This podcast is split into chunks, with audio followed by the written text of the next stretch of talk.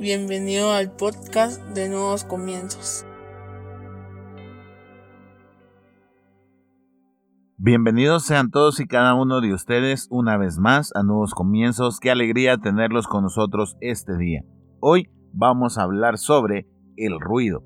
Para eso yo te voy a invitar a que vayas a tu Biblia y que busques Lucas 12 del 25 al 26 en la versión PDT. Lucas 12 del 25 al 26 en la versión PDT dice, ¿quién de ustedes con preocuparse va a añadir una hora a su vida si no pueden hacer ni siquiera eso? ¿Qué caso tiene preocuparse por lo demás? Cierra tus ojos, vamos a orar. Padre, en el nombre de Jesús te damos gracias, Señor, por el privilegio que nos das de escuchar tu palabra. Te pedimos que hables a nuestra vida, a nuestra mente, a nuestro corazón, a nuestro espíritu, que renueves nuestros pensamientos, que nos permita, Señor, comprender a cabalidad todo lo que tú quieres enseñarnos este día, pero sobre todo que lo que hoy aprendamos lo podamos llevar a la práctica por medio de obras en nuestra vida diaria, para no solo ser oidores de tu palabra, sino hacedores de la misma. En el nombre poderoso de Jesucristo, amén y amén. Como te digo, hoy vamos a hablar sobre el ruido. No sé si alguna vez tú has ido a algún concierto o has estado en medio de una discoteca o has estado en medio de una fiesta donde el volumen está muy alto o la música es muy estridente. No sé si te has encontrado en una situación así y has querido hablar con algunos amigos o alguien que tienes a la par y no te escucha absolutamente nada. Creo que uno de los últimos conciertos a los que fui, decidimos con mi esposa pegarnos lo más hacia el escenario. Y cuando comenzó el concierto, las bocinas sonaron de tal manera que nosotros sentíamos que nos reventaba el tímpano. Era una bulla en un volumen demasiado alto. No podíamos ni siquiera entendernos. Y desafortunadamente eso es lo que pasa con el ruido. No podemos entender lo que los demás quieren escuchar. Yo no sé si alguna vez también en alguna clase, eh, ya sea en el colegio, en la escuela, te hablaron sobre la transmisión de un mensaje y te decían que el peor enemigo para transmitir un mensaje era el ruido. No hay nada más molesto que el ruido. O cuando tú has puesto la radio alguna vez y has escuchado que hay otra señal que se mete en la radio y que no te deja oír con claridad, eso es ruido. O cuando estás viendo algún canal de televisión y ves que empiezan a aparecer líneas entre la imagen, eso se llama ruido. No hay nada más horrible que esto. Yo lo experimenté genuinamente cuando comenzamos a trabajar desde casa, que a causa de esta pandemia decidimos cerrar la oficina e irnos todos a trabajar a nuestra casa. Y llegó el momento en que mis hijos comenzaron a estudiar en línea. Y a mí si algo me gustaba de mi oficina era que primero era entonces no tenía nada de bulla. Me enojaba cuando el vecino comenzaba a hacer bulla o a cortar cosas porque no dejaba escuchar. Entonces esa paz se desapareció porque tenía mis hijos cerca. Y mi hija es alguien muy expresiva, mi hija es alguien que grita, que se emociona, que las maestras hacen concursos así en videoconferencia y entonces está ahí va a echar porras. Yo no podía concentrarme, no podía apartarme para que mi mente estuviera pensando en mi trabajo. Y así estuvimos un par de meses. Lo que hacía yo era, y así estuvimos un par de meses. Para minimizar ese ruido, lo que hacía era ponerme los audífonos que en ese momento yo tenía y solo minimizaban un poco el ruido. Todavía escuchaba a mi hija, todavía escuchaba todo lo que pasaba a mi alrededor. De pronto un día estaba tan desesperado que me puse a ver los audífonos que cancelan el sonido. Y yo le decía a mi esposa, pero quiero unos que no tengan ni cable, quiero unos que no pesen tanto para que no me molesten porque voy a estar varias horas con los audífonos. Y ella como entendiéndome y comprendiéndome, empezó a guiarme y empezó a decirme, cómprese esos. Lo mejor es que compre lo mejor para que usted pueda aislarse. Meses después decidí comprar los audífonos que han sido la mejor inversión de mi vida profesional porque me ha regalado la paz que tenía en la oficina. Con esos audífonos tú te los pones, los enciendes y te olvidas del mundo. Entonces hay muchas veces que yo no estoy ni siquiera escuchando música o hay muchas veces que ni siquiera estoy poniendo algo, sino que simple y llanamente tengo los audífonos para que me cancelen el ruido exterior. ¿Por qué? Porque necesito estar en silencio para poderme concentrar. Necesito estar en silencio para poder hablar con las personas que era otro problema. A veces aquí pasan muchos carros, a veces los perros de los vecinos están ladrando. Yo necesitaba algunos audífonos que me permitieran eliminar todo ese ruido exterior. Y con estos, gracias a Dios, a la inversión que se hizo, pude tener esa paz y tener ese alcance de que el ruido no se metiera en mis comunicaciones. No sabes cómo me siento. Creo que se hubiese vuelto una locura para mí el estar en mi casa sin esos audífonos. Porque hay momentos en mi día que yo necesito silencio. Hay momentos en los que yo necesito estar concentrado. Hay momentos en los que necesito que todo ruido desaparezca. Y yo no me voy a poner a pelear con mi hija y mi hijo por el escándalo, porque son niños. No me voy a poner a pelear con mi esposa cuando pone la lavadora porque hace bulla o porque se oye cuando está lavando la lavadora. No me voy a poner a pelear con ellos cuando necesitan expresarse en medio de sus clases virtuales porque es parte de su crecimiento. Entonces tenían que encontrar una solución. Sabes, el ruido es parte de nuestra vida. Y por eso hago esa reflexión y esta introducción tan larga, para explicarte que el ruido es parte de nuestra vida que en la sociedad vamos a encontrar demasiado ruido, que en nuestro día a día vamos a encontrar demasiado ruido, vamos a encontrar demasiada bulla, vamos a encontrarnos en momentos en que nuestro cerebro solo va a hacer ruido, pero no podemos achacarle la culpa a la sociedad. Somos nosotros los que debemos de buscar soluciones para dejar de un lado ese ruido, porque a lo largo de tu vida vas a necesitar momentos de silencio, a lo largo de tu vida espiritual vas a necesitar momentos de silencio, y cuando quieras comunicarte con el Señor, necesitas momentos de silencio. Porque si no, como te decía y me enseñaron a mí en la escuela y espero que a ti te lo hayan enseñado, no vas a poder transmitir el mensaje o no vas a recibir el mensaje a causa de ese ruido. Y de eso es de lo que yo te quiero hablar este día. Como cristianos, nosotros tenemos ruidos de diferente categoría y no comprendemos que cuando nosotros estamos en silencio, Dios puede guiarnos, dirigirnos y rodearnos con su presencia y su amor. No obstante, cuando nosotros nos encontramos en silencio, podemos escuchar la voz de Dios con claridad y en nuestro corazón. Pero para eso, como te digo, necesitamos el silencio. El ruido no se limita a todo lo que llega a nuestros oídos. Tiene que ver también con nuestros pensamientos, aquellos que han vuelta en nuestra mente. Todas esas distracciones silenciosas que mantienen activa nuestra mente todo el tiempo e impiden que nos concentremos en Dios. Una de esas son las preocupaciones. Y por eso decidí leer este pasaje, porque las preocupaciones genuinamente no nos ayudan a tener silencio, sino todo lo contrario. Es uno de los ruidos más difíciles de ahogar. Si tú tienes una mente que se preocupa por todo, si tú tienes la personalidad de que te preocupas por todo, entonces no vas a poder tener silencio en tu vida, sino todo lo contrario, todo lo que tú hagas y todo lo que tú digas va a estar contaminado por el ruido de tus preocupaciones. ¿No has escuchado a esas personas que a pesar de que viven bien, comienzan a decir, ay, no sé qué voy a hacer mañana, no sé qué voy a hacer si pierdo el trabajo, no sé qué voy a hacer si se enferma uno de mis hijos, no sé qué voy a hacer si pasa esto, no sé qué voy a hacer si, hay un terremoto en Guatemala, no sé qué, cómo vamos a salir adelante si la situación se pone peor, ay, no, todos los precios están más altos, ay, no puede ser, ya, si ya ni me alcanzaba, ahora no me va a alcanzar más. ¿No has escuchado a esas personas? Esas personas son las que están contaminadas por el ruido de las preocupaciones todo el tiempo están preocupándose por algo a lo que ellos no pueden manejar. Y eso lo único que hace es que se contamine de ruido toda su comunicación, que todo lo que ellos hablen sea de preocupaciones y todo lo que ellos reciban sea de preocupaciones. Es más, hasta los religiosos se preocupan porque empiezan, y si mañana el Señor no me habla, y si entre una semana el Señor no me habla, ay no, es que puede ser que el Señor deje de hablarme. Todo eso son preocupaciones y es un ruido que está dándole vuelta a nuestra cabeza y que bien te lo decía, comienza a mantener nuestro cerebro trabajando y lo único que hace es crearnos agotamiento, mal humor, que no podamos dormir por las noches, que estemos vuelta y vuelta en la cama, que no podamos conciliar el sueño. ¿Por qué? Porque estamos pensando todo el tiempo en esas preocupaciones, que no las tenemos ahorita, pero como hemos estado tan acostumbrados a ese ruido, ya lo hacemos parte de nuestra vida. Comenzamos a preocuparnos por cosas que pensamos que nos pueden pasar y que ni siquiera nos han pasado y no sabemos si nos van a pasar.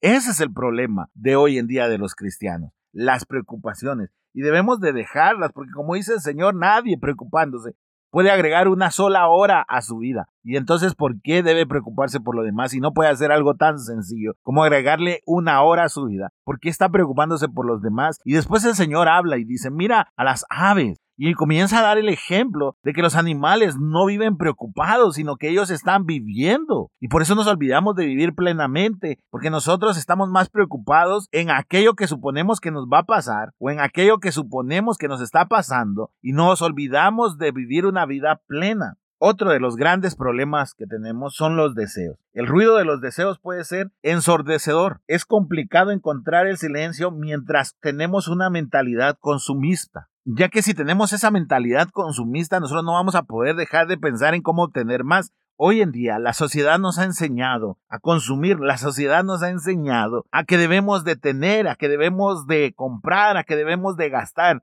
Nosotros con mi esposa vemos un canal de YouTube de un personaje que vive mostrando todo lo que tiran en Estados Unidos y es increíble lo que él encuentra. Son cosas nuevas, sillones nuevos, camas nuevas, ventiladores nuevos, televisores nuevos, televisores sin ningún problema. Lo único es que ahora se compraron otro y desecharon ese muebles, archivos, escritorios, todo lo que puedas imaginar encuentra a ese hombre. Y lo más impresionante es que no tienen ningún problema. Lo sacaron porque renovaron. Mientras que nosotros estamos en una cultura que renovamos hasta que ya no sirve. Y gracias a Dios, porque así debe de ser. Pero en Estados Unidos tienen esa cultura. Ah, ya no se ve tan bien, saquémoslo, pongámoslo ahí, que alguien se lo va a llevar y compremos uno nuevo. Y entonces tenemos una mentalidad de consumismo. Tenemos una mentalidad que solo nos permite ver nuestros deseos y nosotros desafortunadamente tenemos deseo tras deseo. Hoy tienes la preocupación de que quieres comprarte un amueblado de sala, mañana vas a tener la preocupación que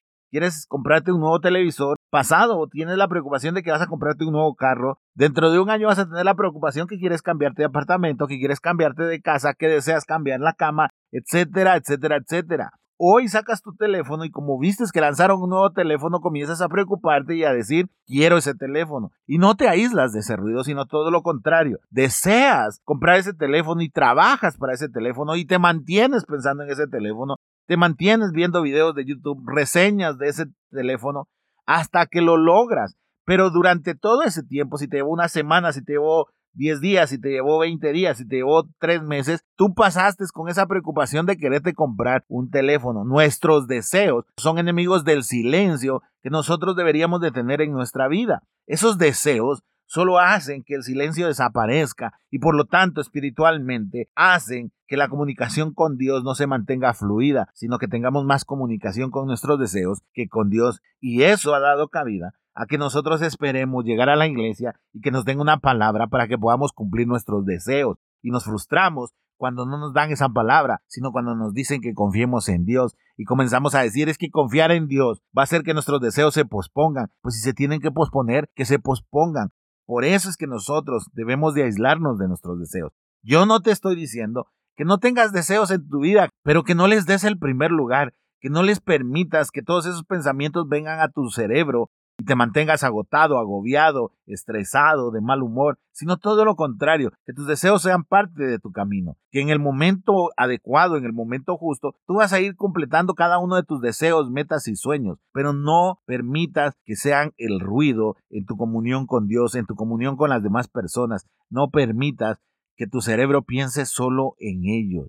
Otro de los puntos difíciles y que desafortunadamente es una costumbre de guatemalteco es dejar todo para después. Eso es un ruido espantoso. Dejar las cosas para otro momento, para mañana, para otro día, nos produce a nosotros un ruido bastante extraño. Siempre que dejamos para mañana, para más tarde, algo que podríamos o deberíamos de haber hecho hoy, no nos va a ser posible acallar una voz inoportuna que nos va a estar molestando sin cesar, que se llama ruido. Cada vez que tú estás y dices, hoy quiero comenzar a hacer ejercicios y no comienzas, mañana vas a estar pensando, ¿por qué no comencé? Cada vez que vas a tener que estudiar, que hoy tenías que estudiar, pero dices, hoy no voy a estudiar, voy a estudiar hasta mañana. Llega el día del examen, tú estás, porque yo no pude? porque yo no tuve el valor? porque yo no tuve la disciplina de estudiar todos los días? Ahorita no estaría como estoy. Cada vez que tú decides ahorrar y no lo haces, al otro día o a los días siguientes está lamentándote diciendo es que yo hubiera ahorrado, me malgasté esto, me salí con unos cuates, fui a comer, fui a un restaurante, estuvo chilero, pero ese dinero me hubiera servido ahora. Y así sucesivamente, ese ruido extraño es el de la culpabilidad, es el del cargo de conciencia, como tú le llames. Ese ruido está creando en nuestra cabeza una desesperación que tarde o temprano comenzará a disminuir nuestra autoestima. ¿Por qué? Porque entonces después de eso vamos a empezar a decir, es que yo no logro nada, es que yo no puedo, es que cada vez que me propongo algo no lo hago, siempre lo dejo para después, no sé por qué soy así, necesito ayuda, ¿no te ha pasado?